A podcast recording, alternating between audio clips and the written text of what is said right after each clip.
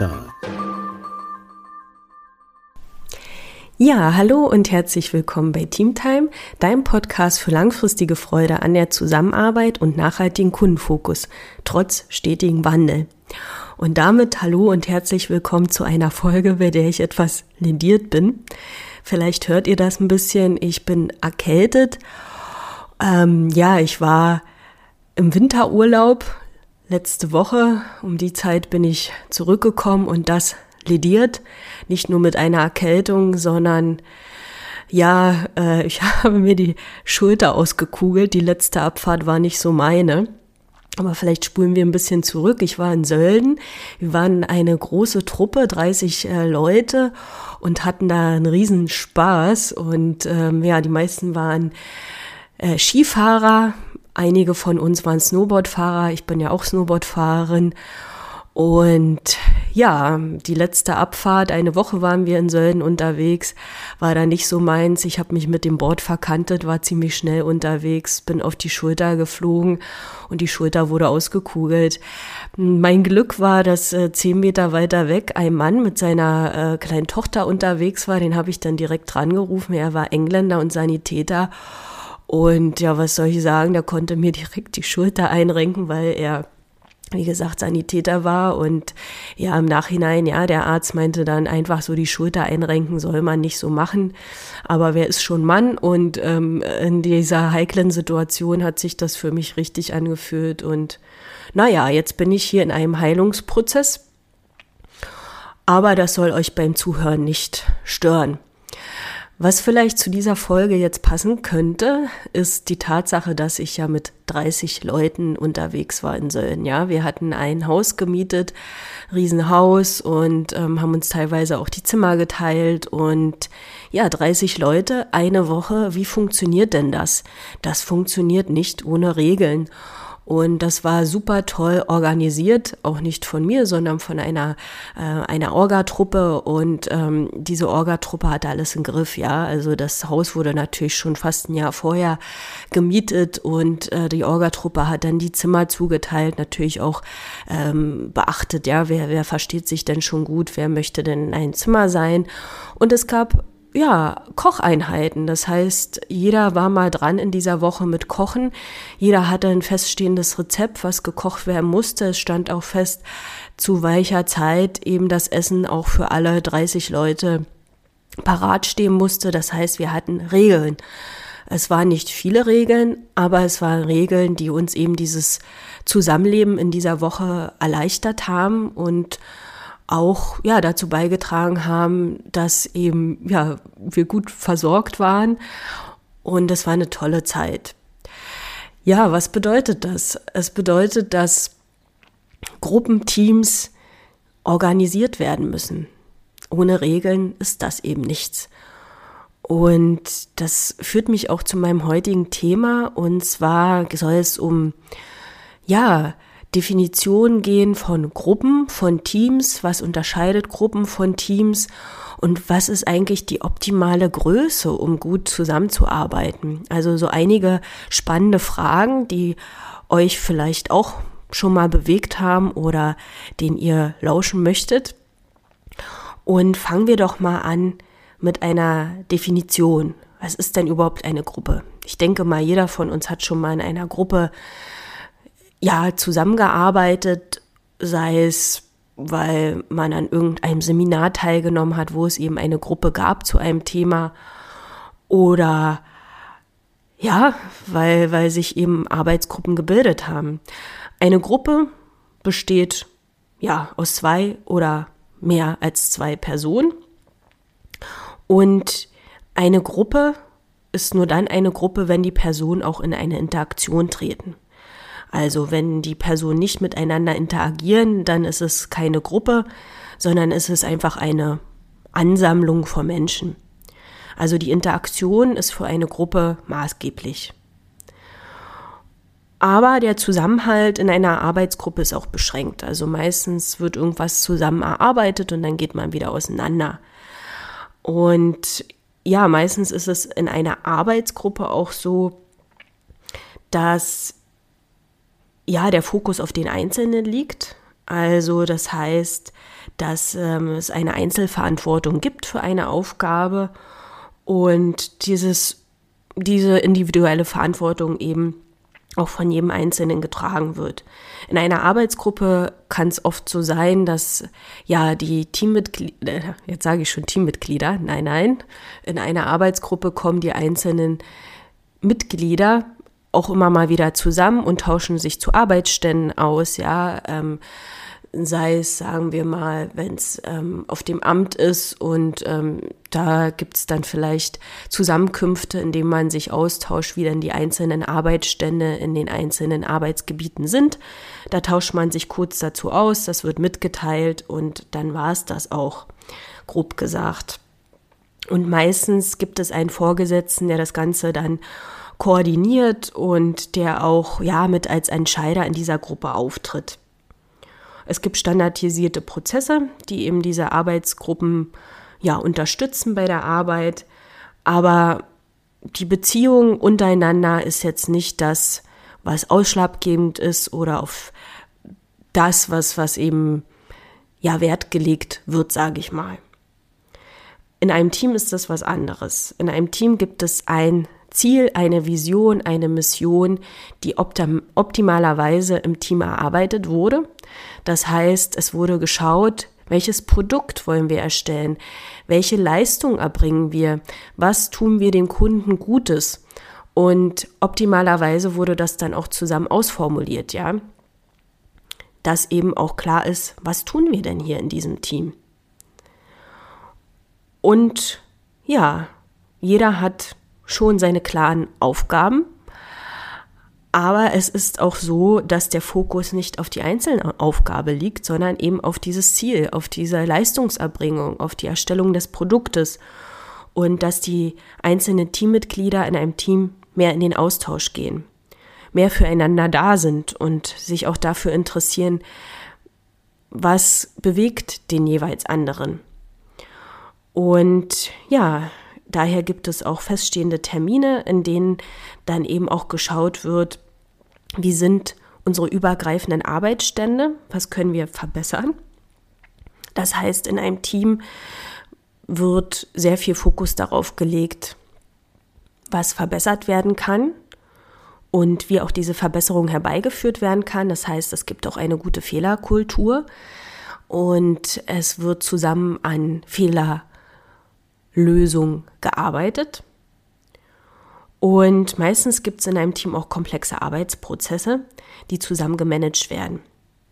Es gibt eben auch eine Gruppenverantwortung und äh, diese Gruppenverantwortung wird dann nicht nur von der Führungskraft getragen, sondern in einem Team ist die Selbstorganisation viel, viel höher als in einer Gruppe.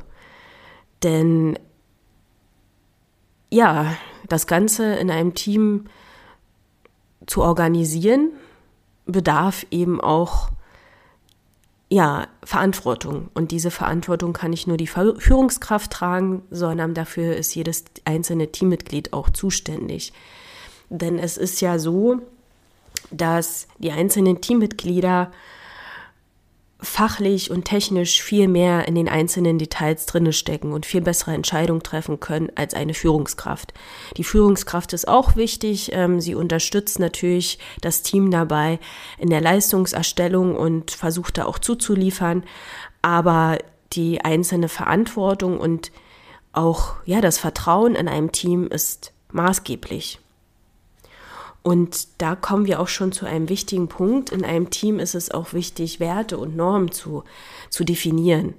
Denn ähm, ja, diese enge Zusammenarbeit zwischen den einzelnen Teammitgliedern bedeutet ja auch, dass sich die einzelnen Teammitglieder viel näher kommen als einzelne Gruppenmitglieder. Und ja, in einem Team gibt es verschiedene Phasen.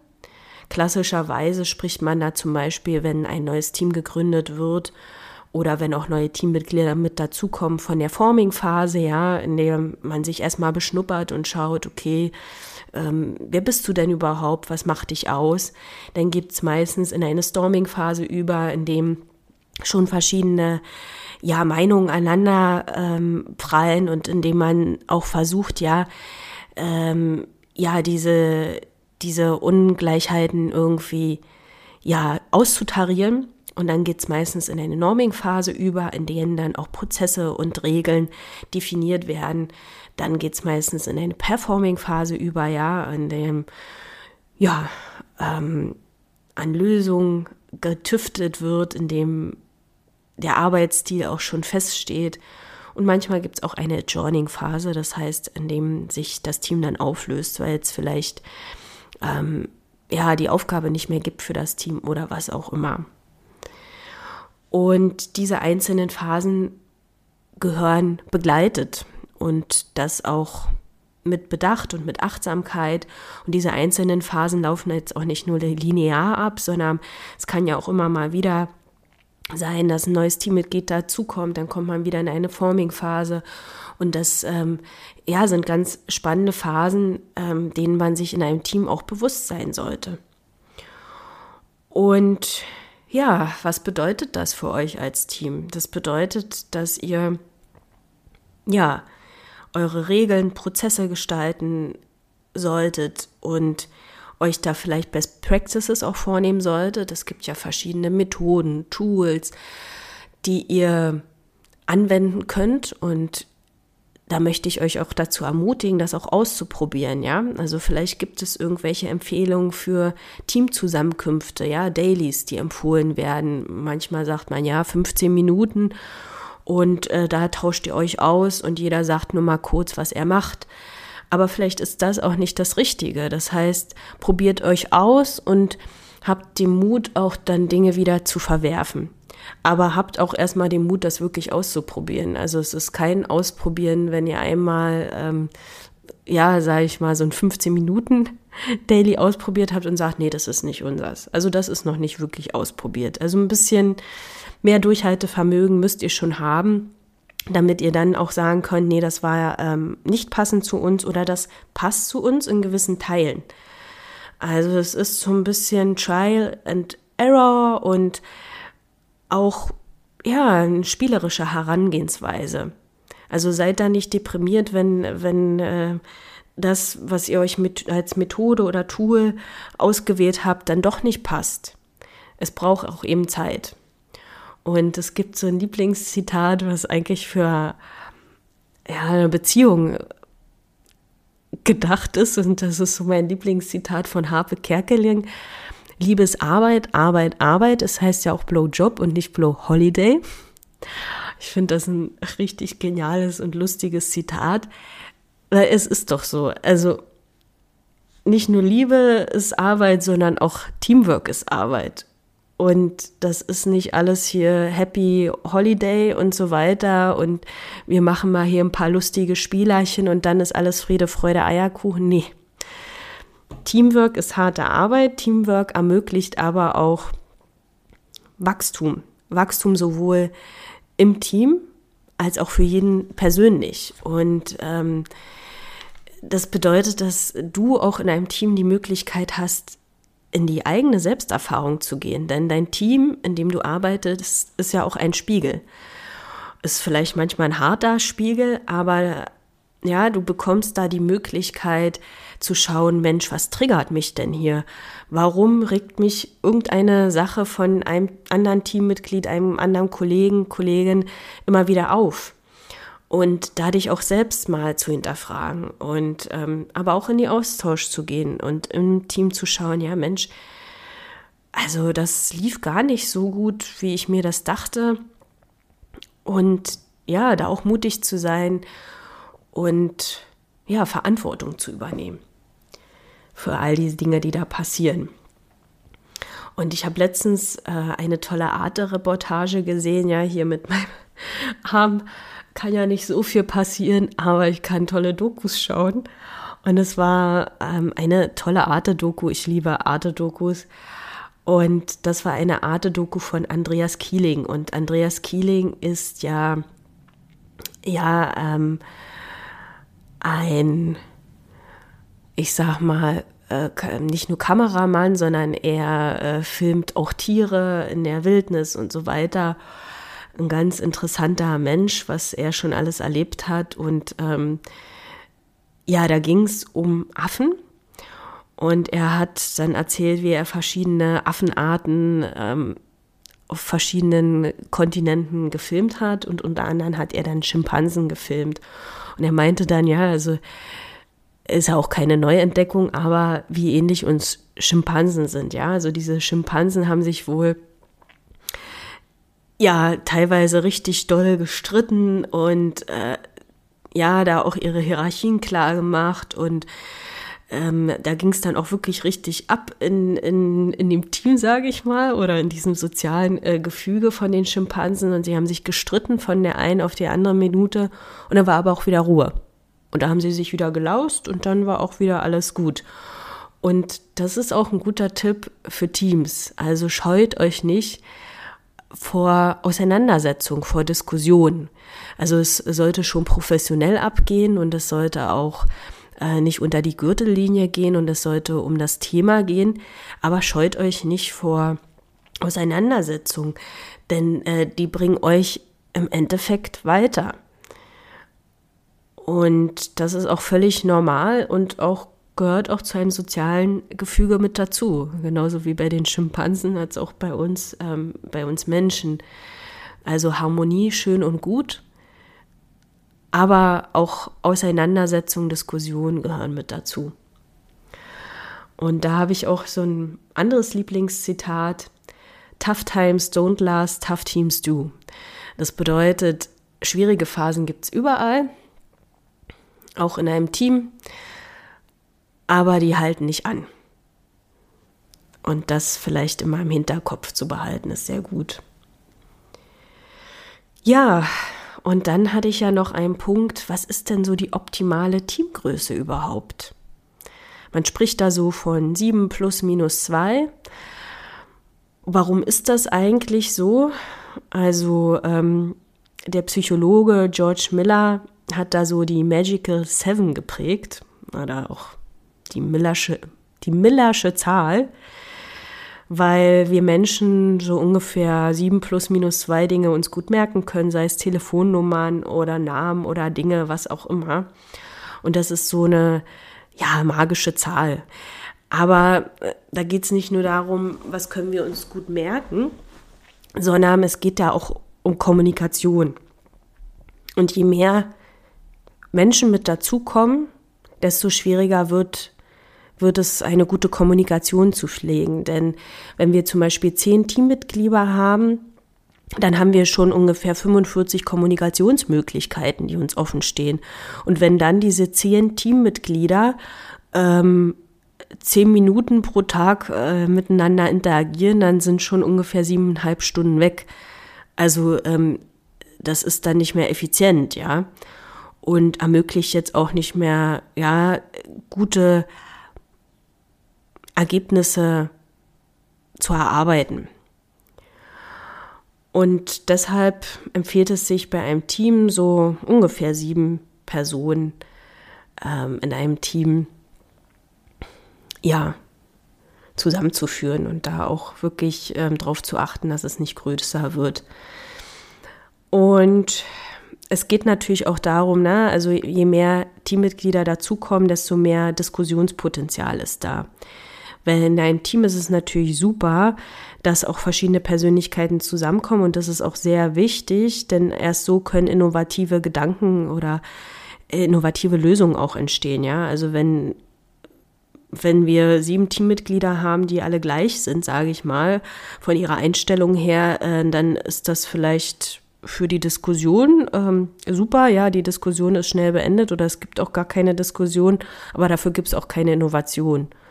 Und Teams ohne Innovation überdauern nicht. Vor allen Dingen auf unserem schnelllebigen Markt, ja. Also äh, der Kunde verändert sich immer, der Kunde hat neue Bedürfnisse.